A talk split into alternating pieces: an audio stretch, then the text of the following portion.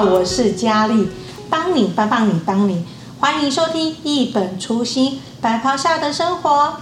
年纪大、行动不方便老人家，或者是长期躺在病床上的病人，他们除了身体上有一些病痛之外，其实还有一个造成他们的最大的困扰，那个就是牙齿了。所以在居家医疗照护团队里面，除了一般看到的到西医师，还有护理人员、复健治疗师之外，其实还有一位的医师，就是牙医师。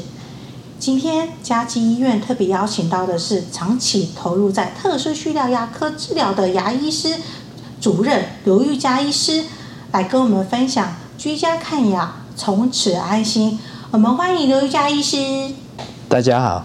哦，刘医师，很高兴今天又再次邀请到你来跟我们分享。哦，今天不同的主题。那刘医师，你其实投入在这个领域的时间是有多久的时间呢？在居家牙医的医疗上面，我们家基大概是从五年多前就开始执行这个业务。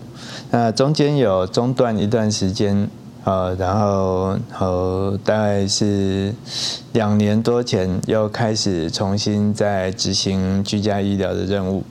可是什么是居家牙医呢？呃，居家牙医哈，其实是界定在于针对呃卧床，呃超过一半的时间都在床上或轮椅上没有办法自由行动的病人，他们在就医上有一定的困难度。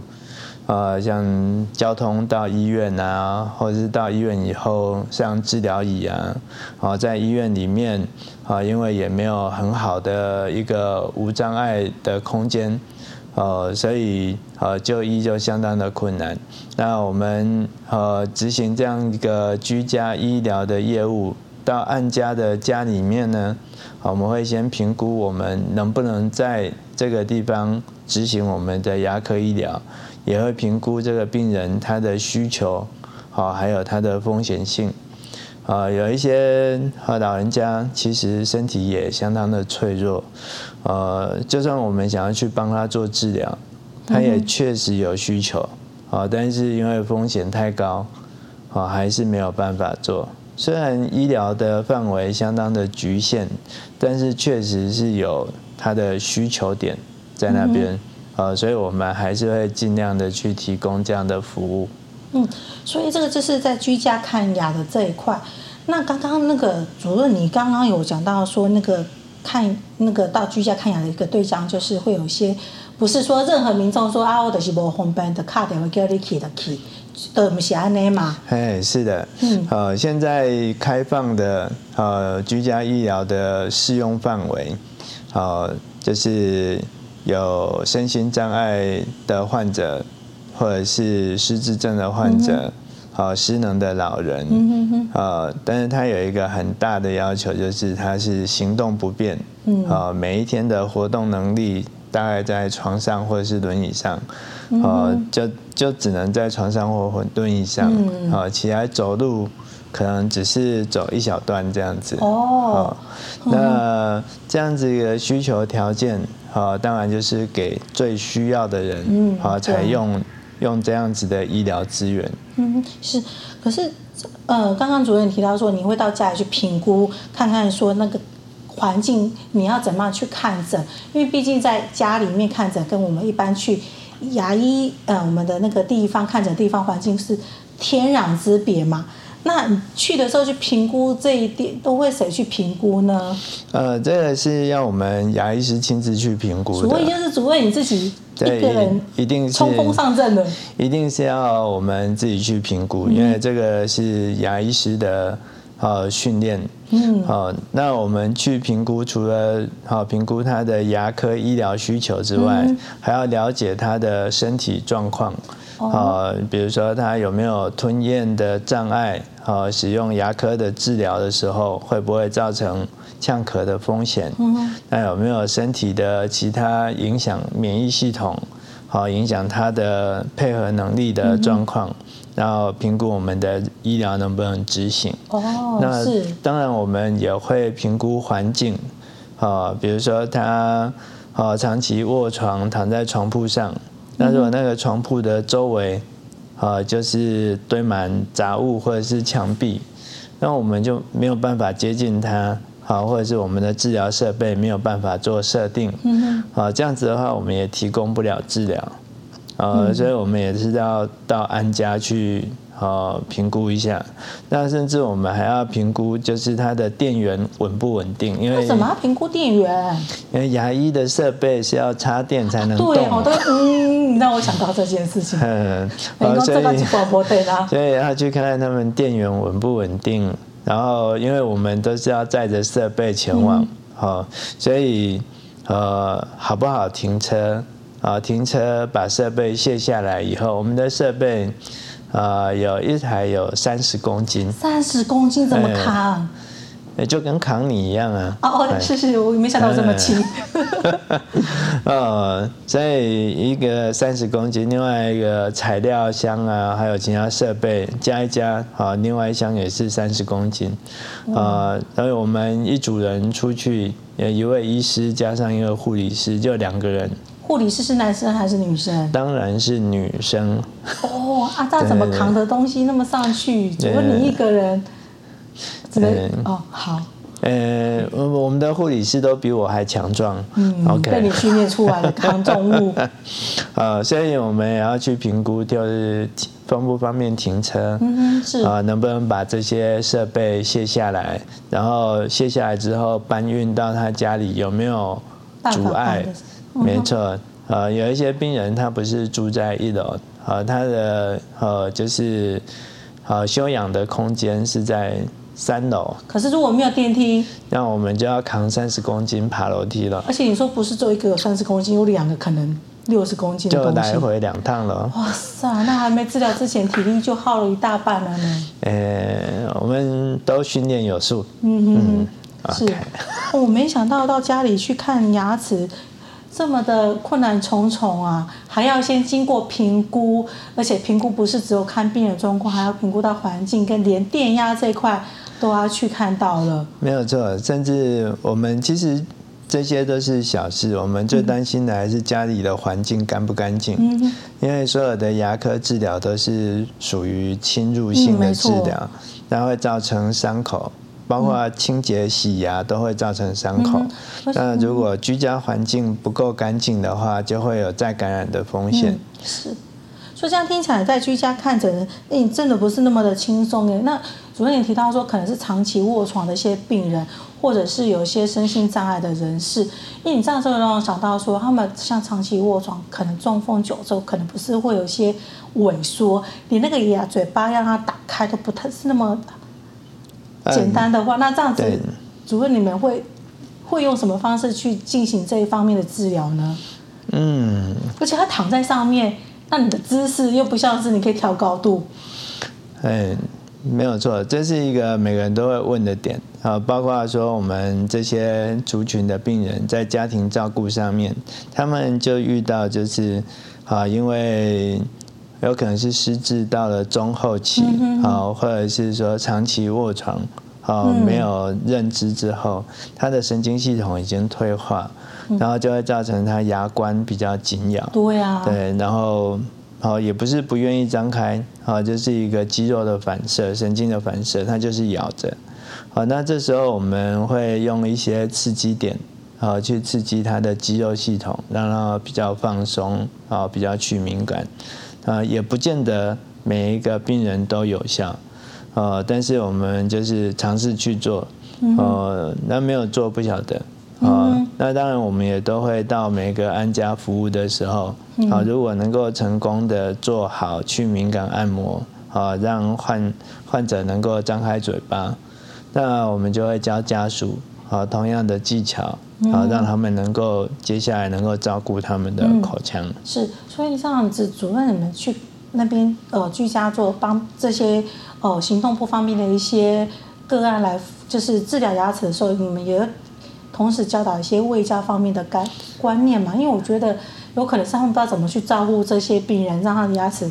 放到烂掉这样子，嗯，这就我的理念来讲，这是必要的。嗯哼，哦，我们去不管不管是这些安家，或者是到我的门诊啊来就医的病人，啊，在卫教这一块啊都是先做的。嗯呃，没有一个良好的卫教，我们这样子的医疗给予之后，等于是没有效果。嗯。哦，治标不治本啊。哦，所以我们会把呃，就是基本的一个呃照顾能力，把它提升起来，呃，再给予足够的医疗。嗯，对啊，不然治疗完这一次之后，可能还会再有下次的一一次的无限循环下去的。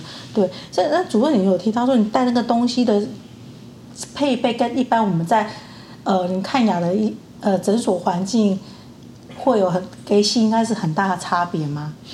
嗯。对好像是无敌铁金刚的概念呢。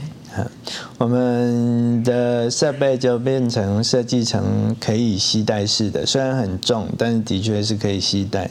啊，但是它并不是一个标准的设呃标准设备。嗯哼。所以呃在使用上呃会受到相当多的限制。嗯。好，包括吸唾的能力和吸口水的能力，好，还有它的驱动的时候的扭力。好，所以能够做的事情都是很有限的，呃，那所以我们就这样子提供的医疗，呃，主要也是去除感染，嗯哼，好，然后帮助恢复健康，呃，但是如果要到恢复功能，嗯哼，好，那就没那么容易了，呃，因为恢复功能主要就是一些做假牙，好，或者是做一些。和重建牙齿的复形填补，好，所以我们会把医疗目标放在好，让他不要病痛，好，不要感染，嗯啊，这个是现阶段比较做得到的。嗯，是。那我就想到说，像像我们一般平常就是要定期去洗牙结石嘛，那我就想到说，那躺在那边的病人，就是你要帮他洗，跟我在诊所一般的环境上。你要怎么洗？因为诊所东西是那个很强有力的冲水跟吸东西。那躺在那边，主任你们会怎么帮他用啊？是用剃的这样慢慢剃，还是？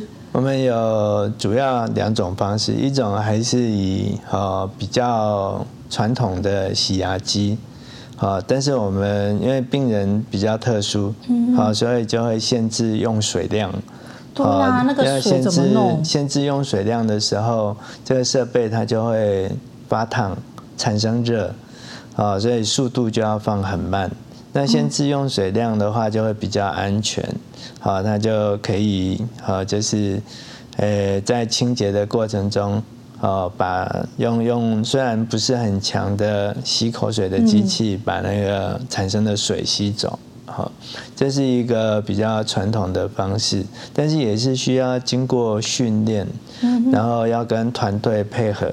好，就是我的护理师，啊，他吸口水的动作，好，就是需需要经过充分的训练，啊，那另外一种真的没办法，啊，这个病人他就是非常的容易呛咳，一点点水，啊，他就就会产生很大的反应，或者是他卧床的姿势，啊，呈现一个容易呛咳的姿势，没有办法做大幅度的改变，那我们就是会用手工，好。会辅导人工方式，哎，对，我们用机器是超音波帮我们把牙结石震掉。嗯哼，呃，手工就是我们用双手，嗯哼，呃，把这个牙结石卡在牙齿上，我们就把它抠下来。嗯哼，啊，一颗一颗牙齿慢慢抠下来，好，还是可以做好清洁的工作。嗯、天哪，这样子我想起来，我平平常我去这样子。呃，洗牙可能不到半小时之内就可以全部完成了，甚至快一点可能十分钟吧。可可是主任，那你要去一个家里这样子，没办法用大量水去冲，因为你用水冲怕他又呛咳呛到啊，或者说用手工，你这样子看一个病人是花的时间是、嗯、一个一个多小时吧？一个多小时就维持那个很奇怪的姿势。嗯、欸，对呀、啊。呃，不会很奇怪，呃，那个姿势还蛮漂亮的。哦，我的奇怪是说你要长期就是低头这样子固定不动，那真的一个多小时耶。主任，那真的看这样需要有很大的耐力跟爱心去做这件事情。嗯、呃，嗯，耐力爱心是，呃，我也不晓得啊。不过这件事情做完，呃，心情都蛮愉快的。嗯，就是主主要是喜欢做这个事情，会让你感到快乐，因为你帮助一个卧床的病人解决这样子的一个问题。对，那主任，你刚刚有分享到说你到个案家里面去看这些病人的嘛？那有没有一些治疗这些 case 里面有几个让你觉得特别让你印象深刻？说哇，你终于完成这样一件很困难、很困难的一个任务。是，是呃。这样子形态的医疗，其实跟传统的在医疗机构里面从事医疗行为有很大的差差别。嗯，因为我们是会进入案家，好，所以会好要改变一些好治疗的逻辑，好要把好以家庭为中心的概念把它延伸出来去执行。好，所以我们跟案家的家属。哦，都要相处的很好，然后有充分的了解。呃，我印象比较深刻的就是，呃，我有跟成大的安宁团队，啊，照顾一个年多堂的个案，啊，那是一个在安宁的个案，啊，黏多糖是一种罕见疾病，嗯，好，他小时候还算就是看起来没有什么两样，但是他因为呃，这个呃神经系统的累积，好有一些疾病的累积，好慢慢的就会变成呃受到一些认知的障碍，然后然后肢体就不能动，然后到十七八岁的时候，然后就有可能就好大脑也不能动了，好那就会离开，回归天家这样，好，那所以我们去接那个孩子的时候，好在。呃，台南和成大本身的团队，他们就不敢去好接这个个案。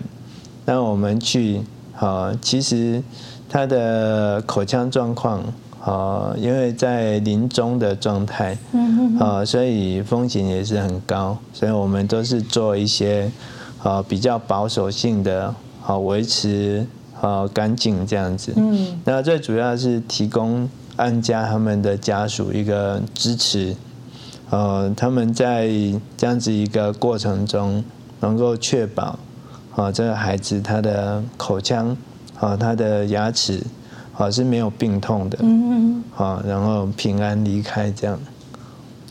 哇，所以这个是让你很印象深刻的一个照护的经验，就陪伴这个，呃，你说是年多糖。对的一个小孩，所以这是一个传统医疗的延伸。嗯哼，是。那还有没有其他的一些，能让你印象觉得很暖心的个案呢？很暖心的个案，嗯，我有一个个案在东石，呃，东石是一个婆婆。嗯哼，嗯，那那婆婆她已经。呃，就是失智症到第三期，呃，不会不会讲话，呃，嘴巴要需要按摩以后才能够张开，好，那他免疫系统的状况不好，好，所以他只要发炎就会演变成肉芽肿，呃，然后到长庚，长庚那边就转诊到我们医院。然后我就先帮他把一些肉芽肿，好做处理，处理好之后，好就，好回到呃居家医疗，啊，那主要问题解决了，我们居家医疗就是去复诊去看，嗯、这时候我才发现让我觉得很也很有趣的事情，啊，就是这是一个。呃，很多姐妹、兄弟姐妹一起在照顾老人家长辈，然后也有外劳，好，那好，可是好就只有一个姐姐做主要照顾者，嗯哼，那这个姐姐还要照顾她的，除了这个长辈妈妈以外，还有爸爸，还有他的哥哥，哎，都是需要被照顾的，哦，那所以我们每次去就变成是还有。我在跟这个主要照顾者做呃心理咨商，嗯，是。然后我们提供他呃，就是支持，让他在照顾的路上面能够延续。好、嗯，那他也会分享，然后也甚至会有一些问题，好啊，比如说他们对于照顾长辈，和兄弟姐妹之间有一些争执，还要怎么解决？然后甚至说，哎，能不能好请我去家访的时候，哦，他们兄弟姐妹就过来，然后我就跟他们一起开家庭会议啊，嘿。杨医师还要做这样的工作？嗯，我觉得有帮助就不错。嗯，啊，那就是好，就要引导他做好这样子的一个事情。